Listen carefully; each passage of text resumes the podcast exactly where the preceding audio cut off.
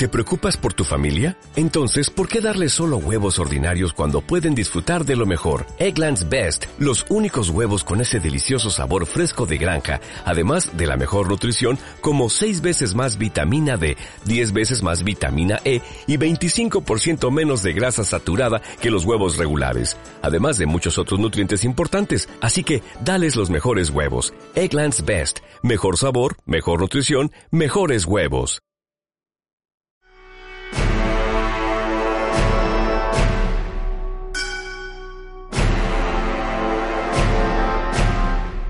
Los Invencibles de América reivindican el hecho más épico y extraordinario que jamás ha conocido el hombre. La historiografía mundial ha tratado de distorsionar una hazaña que no tiene parangón. España ha consentido que una falsa leyenda negra le ponga de rodillas ante el mundo. Descubre a hombres hechos de otra pasta que lucharon contra el infortunio demostrando una voluntad de hierro. ¿Por qué nos avergonzamos de ser herederos de las más fascinantes y valientes hazañas que ha registrado la historia? Desvelaremos país por país a los padres de América. Queremos que se haga justicia, porque España es la madre de América.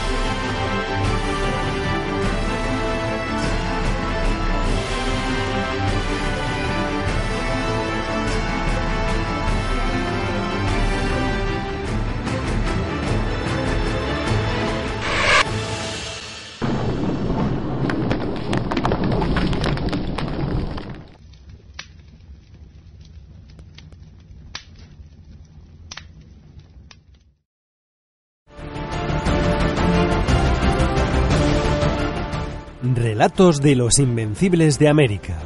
A continuación, Pedro de Valdivia, por Jesús Ángel Rojo. Hoy, queridos amigos, quiero hablaros de un extremeño de leyenda, de un guerrero que fue capaz de conquistar el indomable Chile con tan solo 200 hombres, además de someter un vasto territorio dominado por los crueles araucanos y que murió con todos sus hombres después de una desesperada e indescriptible lucha. Estamos hablando nada más y nada menos de Pedro de Valdivia.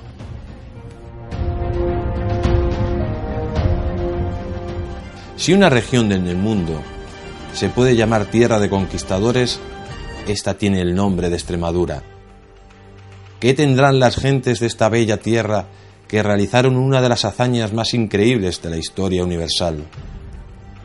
Y sobre todo, si alguien se tiene que sentir orgulloso de tener ocho apellidos de una zona determinada de España, estos son los extremeños. Gente sencilla y luchadora que se puso por objetivo la conquista del nuevo mundo y este incluso le llegó a quedar pequeño. Entre los hijos más ilustres de Extremadura encontramos al conquistador de Chile, don Pedro de Valdivia.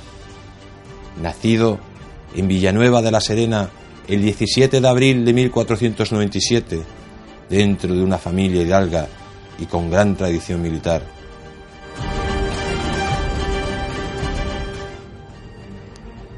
En 1520 participa en la Guerra de los Comuneros, donde alcanza gran destreza militar Posteriormente se alistó al ejército imperial de Carlos I, sobresaliendo en las guerras italianas y sobre todo en la batalla de Pavía, donde los ejércitos españoles capturaron al pérfido rey francés Francisco I.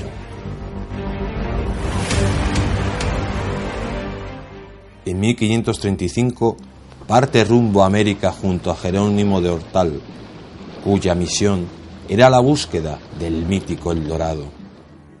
Tras desembarcar en Nueva Cádiz, costas de Venezuela, participa junto a Jerónimo de Alderete en la conquista de Nueva Andalucía.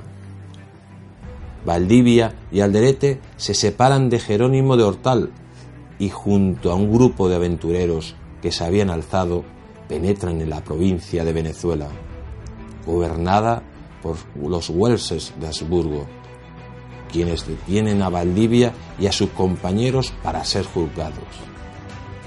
Por su parte, nuestro héroe fue puesto en libertad sin cargos. Durante este tiempo conoce a Francisco Martínez de Vegaso, quien a la postre sería su socio en la conquista de Chile junto al Delete.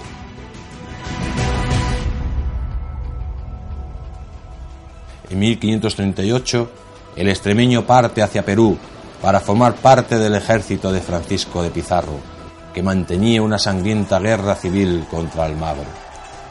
Tras vencer a los ejércitos de Almagro en la batalla de las Salinas, el de Villanueva de la Serena será recompensado por Pizarro con el título de teniente gobernador para liderar la conquista de Chile, Nueva Extremadura, en 1540.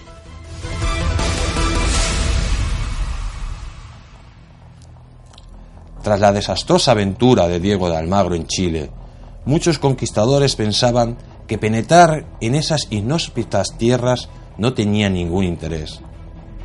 Pero solo cuatro años después, Valdivia se lanzó a la conquista del salvaje Chile.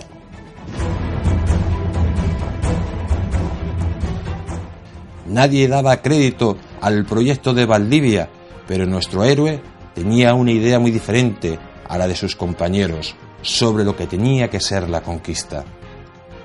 Don Pedro sabía que no se encontraría con un reino lleno de palacios y riquezas. Por ello, fundamentaría su gestión sobre los nuevos territorios en la explotación agrícola y minera. Pero por encima de todo, nuestro protagonista pretendía obtener la gloria y el reconocimiento de la historia.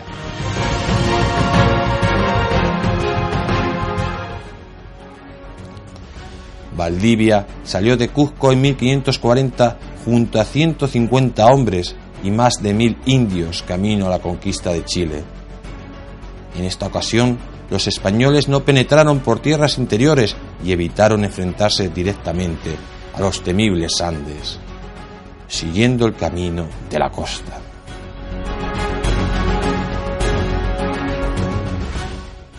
Tras pasar por el valle de Arequipa, continuaron por el camino inca, haciendo parada en Pica, Guatacondo y Quillagua, para llegar a Chiu Chiu, donde Valdivia salvó la vida de casualidad ante un intento de asesinato orquestado por el miserable de Pedro Sánchez de la Hoz, Antonio de Ulloa y Juan de Guzmán y otros dos compinches más. Tras el fallido complot, Sánchez de la Hoz renunció a todo derecho sobre la conquista. Por el contrario, Antonio de Ulloa consiguió el perdón de Valdivia y continuó como persona de confianza.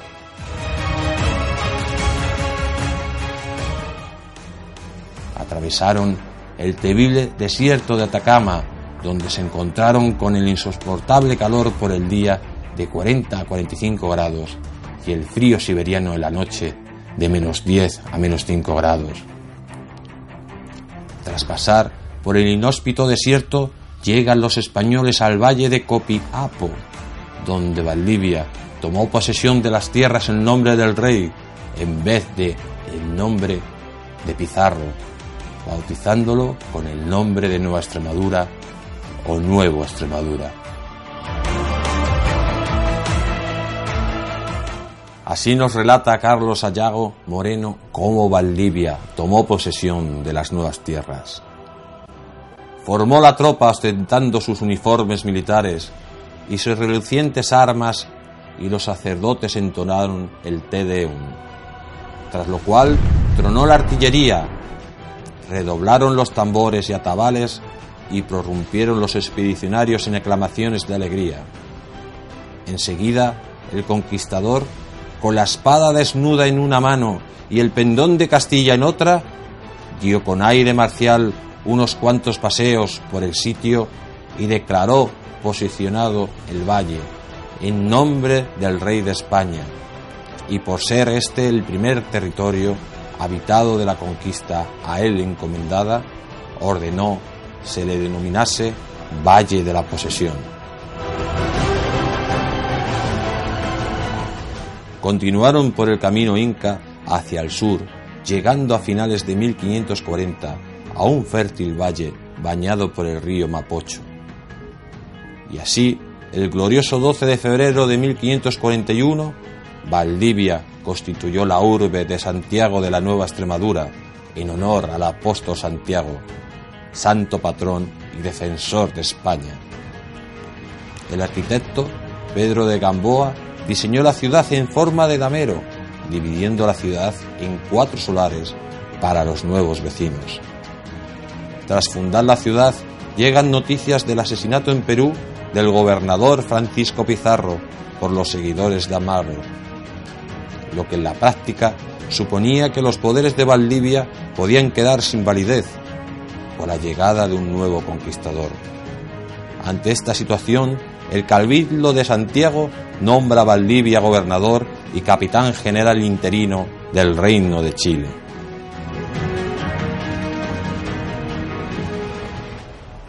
Tras vencer en apenas tres horas al belicoso cacique Michimalongo, los españoles, con un trato exquisito a los indios, consiguieron la localización del oro y mano de obra para extraerlo.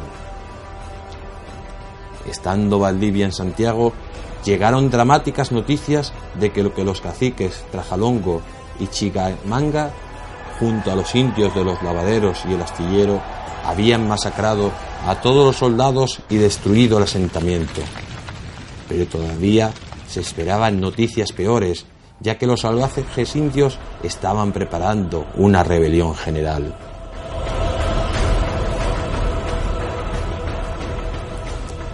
Michimalongo unió a todas las tribus de los valles de Aconcagua, Mapocho y Cachapoal con la intención de atacar a los españoles. Los nativos pretendían dejar sin aliento a los españoles y sus aliados peruanos con la intención de que tuvieran que abandonar la protección que les proporcionaba la ciudad de Santiago. Con la intención de sofocar la rebelión, Valdivia capturó a varios caciques indios, pero esto no fue suficiente para acabar con los insurrectos. Michimalongo y su hermano Trajalongo habían reunido a 20.000 guerreros. Ante esta situación, decidió Valdivia partir con 90 valientes soldados con la intención de sofocar la rebelión, dejando a solo 50 hombres en Santiago al mando de Alonso de Monroy. En septiembre de 1541 se preparó Michimalongo para atacar la ciudad de Santiago, quien había preparado ollas con fuego con la intención de arrasar la urbe. Observaba a los españoles con terror el avance de los indígenas, quienes, conocedores de su gran superioridad, se lanzaron al ataque confiados en su victoria.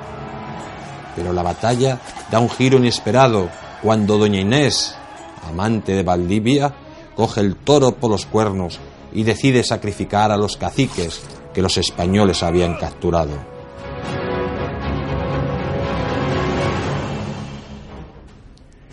Así nos relata don Pedro Mariño de Lovera el momento donde doña Inés decide ejecutar a los caciques y que a la postre fue decisivo en el resultado de la batalla.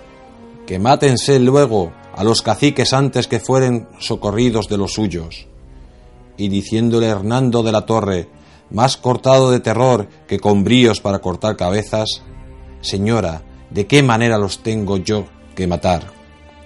De esta manera, y doña Inés lo decapitó. Esta decisión provocó que los fieros guerreros abandonaran el combate viendo a sus jefes muertos y a la postre la victoria cayera del lado español. Lo que no pudieron evitar los defensores fue la práctica destrucción de la ciudad. Repuestos los españoles de la quema de Santiago, poco después llegaron a, a una alianza con el temible Michi Malongo. Esta circunstancia cerrará un frente muy conflictivo para los de Valdivia.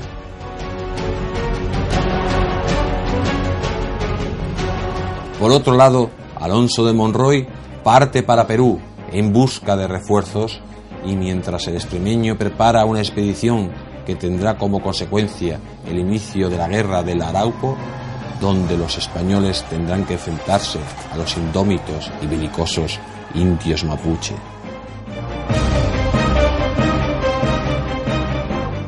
Lautaro, quien vivió hace casi cinco siglos, entre los años 1535 a 1557, era apodado Felipe o Chicho Ongar por los españoles. Hijo del cacique Curiñancu, con apenas 11 años de edad, fue capturado y puesto al servicio de Valdivia como paje, quien lo acogió bajo su protección, fascinando con su inteligencia y vivacidad. Fue tal el aprecio que el extremeño tenía por Felipe que le permitió aprender conocimientos militares y montar a caballo, circunstancia esta que será determinante en el futuro. Tras tres años con los españoles, los abandona para volver con los suyos. Lautaro no perdió el tiempo y rápidamente incitó a los jefes mapuches a la sublevación y enseñó a su pueblo a montar a caballo y a luchar según las tácticas de los ibéricos. Tras conseguir el apoyo de los loncos de Malmapu, lideró una gran rebelión contra los españoles y así en diciembre de 1553 se presenta como caudillo de todas las tribus y vence a Valdivia en la batalla de Tucapel, donde el extremeño pierde la vida. En febrero de 1554 vence en la batalla de Marigüeño donde aniquiló a las tropas de Francisco de Villagra. Posteriormente saquea y destruye la ciudad de Concepción. En 1556, Lautaro fracasa en su intención de avanzar hacia Santiago y es derrotado en la batalla de Peteroa. El gran guerrero mapuche con el tiempo se había convertido en un terrible dictador, imponiendo su ley a sangre y fuego sobre los indios promaucades, quienes sufrieron los abusos de Lautaro y sus compinches. Todas estas atrocidades les valió la enemistad de varios caciques que buscaron una alianza con los españoles para acabar con el líder mapuche. Así, los españoles, junto a sus aliados indígenas, consiguieron atrapar al indómito Lautaro, dándole muerte poco después.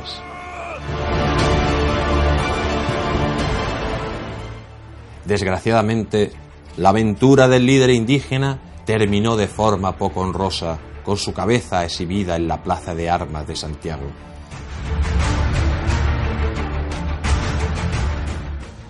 Pero lo que nadie puede negar es que el mapuche entró a la leyenda como ejemplo de una estirpe indoblegable, el más colosal toqui de toquis, el indomable Lautaro.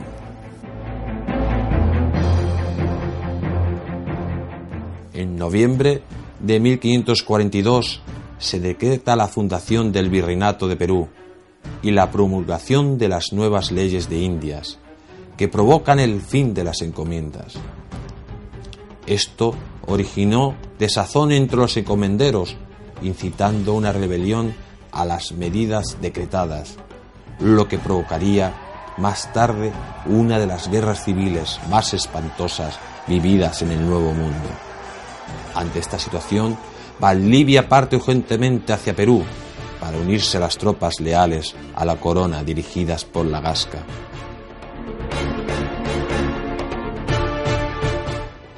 En 1547, los realistas disponen de un poderoso ejército en Jauja y con el apoyo de Sebastián de Belalcázar y Pedro de Valdivia marchan en busca de Gonzalo Pizarro y de Francisco de Carvajal, conocido por su crueldad y bautizado como el demonio de los Andes, que se hallaba en el sur. El 9 de abril de 1548, las tropas de ambos contendientes se reunieron en Jaquijahuana, Cusco. Allí, Pizarro es capturado y sentenciado a morir decapitado. Tras vencer a más de 10.000 araucanos en la batalla de Andalien y morir ejecutado el cacique rebelde Michimalongo, Valdivia pensaba que había puesto fin a la revuelta indígena, pero nada más lejos de la realidad. La tranquilidad no duraría mucho tiempo.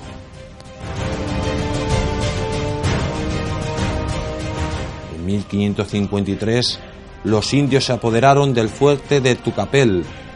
La noticia produjo una gran conmoción en la zona. Los indígenas, sedientos de sangre española, preparaban un golpe definitivo.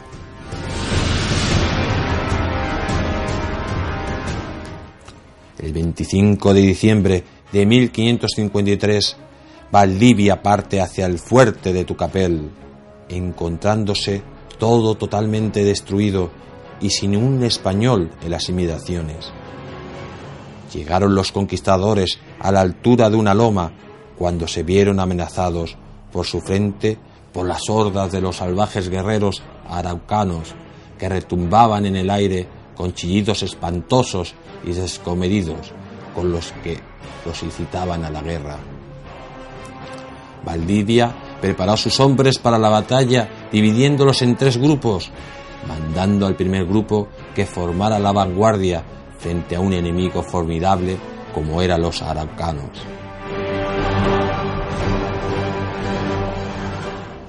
Pero el arrojo de los 50 españoles no servía para acabar con la furia de los más de 10.000 araucanos, por lo que Valdivia y sus capitanes se prepararon a vencer o morir. Así nos lo relata Alonso de Góngora Marmolejo. Caballeros, ¿qué hacemos? preguntó Valdivia. ¿Qué quiere vuestra señoría que hagamos sino que peleemos y muramos? contestó el capitán Altamirano, oficial extremeño. Los españoles se dieron cuenta de que les era imposible romper el enjambre formado por los fieros indígenas y buscaron la salvación en la fuga. Pero la huida era ya imposible. La aventura de Valdivia llegaba a su fin. En su huida, Valdivia es capturado, siendo despojado de sus ropas y armaduras. Desnudo y con las manos atadas, el extremeño fue arrastrado despiadadamente por los caminos y conducido en un pésimo estado ante los jefes araucanos, entre los que se encontraba Lautaro. Después de descuartizar al indio Agustinillo delante de los ojos de Valdivia, los indios se repartieron sus ropas, dejando a Lautaro la facultad de elegir las mejores. Ante este carnaval de sangre, el español solo esperaba una muerte rápida, pero los salvajes indios araucanos acostumbraban a torturar a sus prisioneros hasta la muerte. Valdivia fue martirizado durante tres días de la manera más cruel. Los hombres de Lautaro usaron conchas marinas como cuchillos para cortar partes del conquistador que posteriormente comían en su presencia.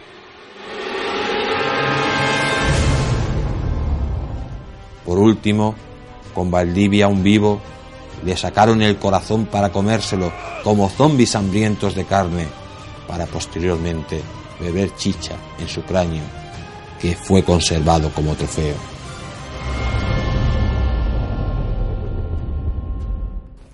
Una muerte similar tuvieron el resto de los presos cuyas cabezas fueron paseadas por los indios como símbolo de la victoria sobre los españoles. La muerte de Valdivia simboliza muy bien lo que les hubiera ocurrido al resto de los conquistadores si no hubieran vencido a sus enemigos, rompiendo con las falsedades de algunos historiadores que nos quieren mostrar a los indígenas como los promotores del Love and Peace de los años 60. Por el contrario, eran fieros guerreros que rendían culto a la guerra y a la sangre. Valdivia fundó varias ciudades en Chile, como la actual capital Santiago de Nueva Extremadura en 1541, Villanueva de la Serena en 1544, nombre del pueblo de donde nació, la Concepción de María Purísima del Nuevo Extremo en 1550, Santa María la Blanca de Valdivia del Nuevo Extremo en 1552 y la Imperial en honor al emperador en abril de 1552. Además, acomodó el establecimiento de las urbes de Santa María Magdalena de la Villa Rica y los confines de Angol. Varias de estas ciudades al poco tiempo quedaron vacías y fueron desmanteladas. También había que tener en cuenta que en general los indios fueron bastante agresivos y no aceptaban bien las nuevas normas y costumbres impuestas por los conquistadores, lo que incitó numerosas insurrecciones y ataques sorpresas sobre las pobremente pobradas urbes hispanas. El extremeño logró asentar la colonización en una zona muy complicada, con escasas riquezas, y donde habitaban indios muy hostiles, y fue ese don tan español, que es sacar lo mejor de nosotros mismos cuando todo parece perdido, la gran herencia que Pedro de Valdivia dejó a los chilenos. Ese carácter tan especial que define a nuestros hermanos hispanoamericanos para vencer a las adversidades y superarse ante los peligros.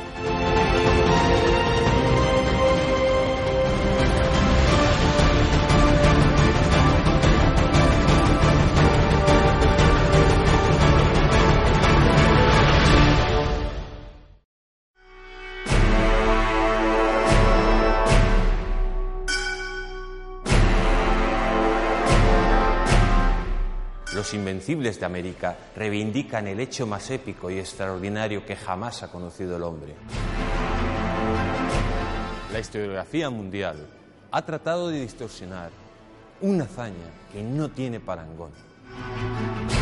España ha consentido que una falsa leyenda negra le ponga de rodillas ante el mundo. Descubre a hombres hechos de otra pasta, que lucharon contra el infortunio demostrando una voluntad de hierro. ¿Por qué nos avergonzamos de ser herederos de las más fascinantes y valientes hazañas que ha registrado la historia? Desvelaremos país por país a los padres de América. Queremos que se haga justicia, porque España es la madre de América.